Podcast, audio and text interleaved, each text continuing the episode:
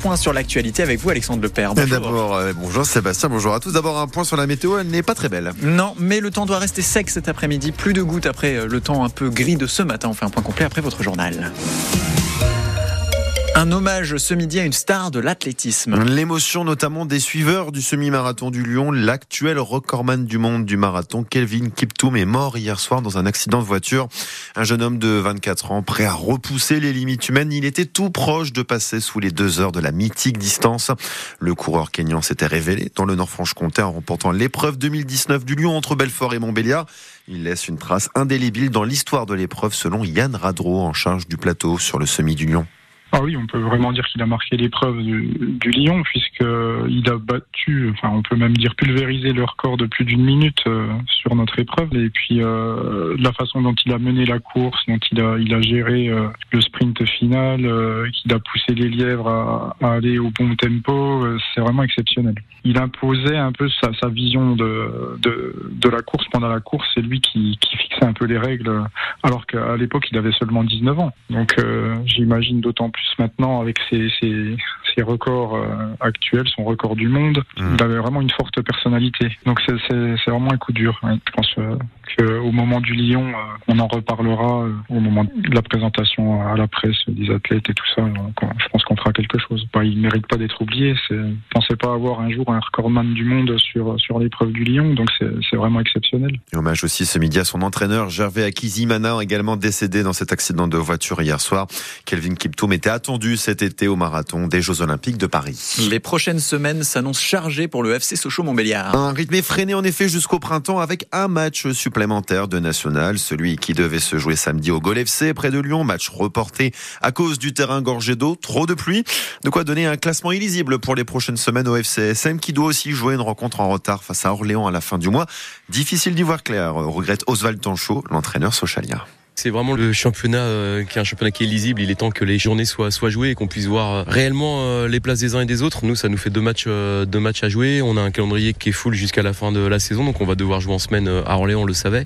Et on devra, à mon avis, venir ici en semaine aussi. Ce qui est dommage, mais vraiment le plus dommage pour nous, c'est les supporters, parce qu'en semaine, ils pourront pas venir. Pas autant en tout cas. Et on en a un bon 300 qui venaient ce soir. Donc voilà, ils ont sacrifié des choses, de l'argent, du temps, et ils vont pas pouvoir venir nous supporter. C'est c'est vraiment dommage. Voilà, c'est le côté négatif. C'est un contre-temps, vous vouliez rebondir aussi après Rennes, c'était aussi l'occasion. Vraiment, ouais, c'était l'accent. On avait tellement euh, insisté sur ce côté euh, rebond qu'on euh, était prêt à en découdre pour passer à autre chose, pour tourner la page de la Coupe de France. J'avais senti les garçons mobilisés, concentrés. Et eh ben, on reviendra ici avec la même, la même motivation, évidemment. Il faut revenir en effet pour le FCSM qui demande au club du Gol FC de rembourser les places achetées par les supporters jaunes et bleus samedi soir. On reparle de l'actu socialienne ce soir après votre journal de 18h dans votre émission 100% FCSM. Deux invités au menu, le défenseur Thomas Fontaine et le milieu offensif Tony Mauricio, l'ancien socialien obligé d'arrêter sa carrière à cause d'une blessure. La colère des enseignants se poursuit. Avec deux rassemblements supplémentaires aujourd'hui dans le Nord-Franche-Comté. Le premier s'est tenu ce matin à Éloi avant le début de la classe. Une vingtaine de parents sont venus pour manifester devant l'école primaire contre le projet de suppression d'une classe à la rentrée de septembre. Un rassemblement est de nouveau prévu demain selon le maire de la commune, joint par France Bleu Belfort Montbéliard. De leur côté, les professeurs du lycée Aragon d'Héricourt manifestent dès 13h30. Revendication contre la diminution des heures attribuées à l'établissement pour la rentrée de septembre.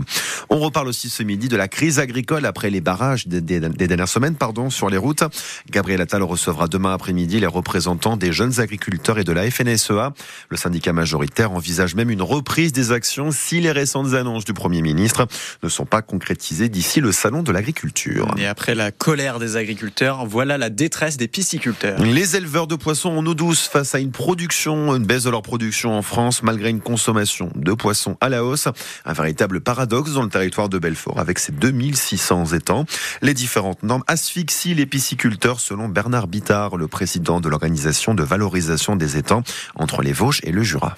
C'est le problème de l'agriculture française en règle générale. On importe de plus en plus, mais quand on veut produire, eh ben malheureusement, on a énormément de bâtons dans les roues. rien que déjà pouvoir continuer à exister, continuer à travailler, c'est compliqué.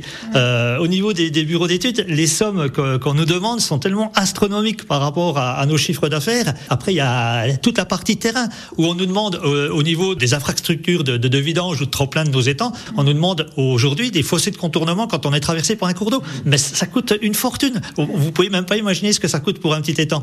la plupart du temps, c'est des étangs qui vont être dépréciés, qui vont être abandonnés ou qui vont être vendus, qui vont passer en mesure malheureusement compensatoire. C'est bien d'un côté, mais d'un autre côté, si c'est l'arrêt d'une profession, si c'est l'arrêt de la production du, du, poisson au niveau régional ou au niveau national, c'est catastrophique. Illustration supplémentaire de ce constat, la production piscicole a chuté en France de 75% en 20 ans.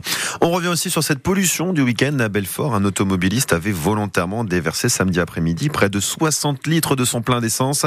Ça s'est passé au niveau des égouts de la rue de Délémont, quartier des résidences.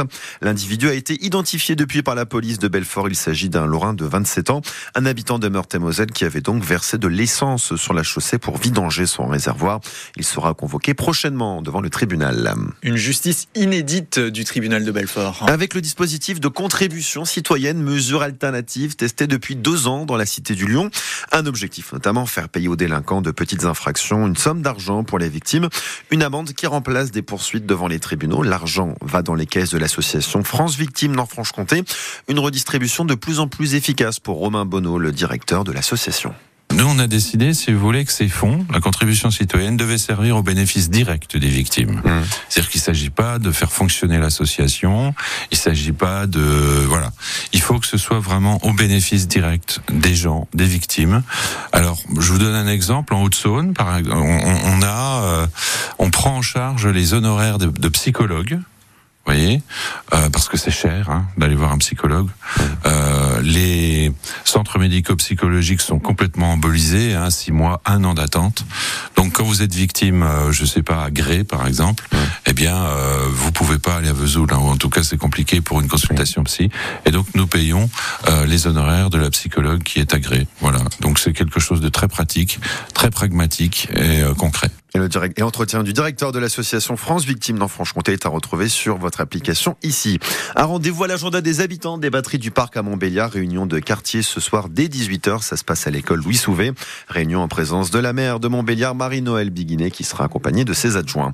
Et puis une bonne nouvelle malgré tout du côté du ballon d'Alsace. La station de ski L'Age Ancienne est toujours ouverte avec ses trois pistes vertes, une piste bleue et le fil neige. Annonce ce matin de la station qui se dit prête à accueillir les vacanciers. Et ce notamment avant le début des congés d'hiver ce week-end.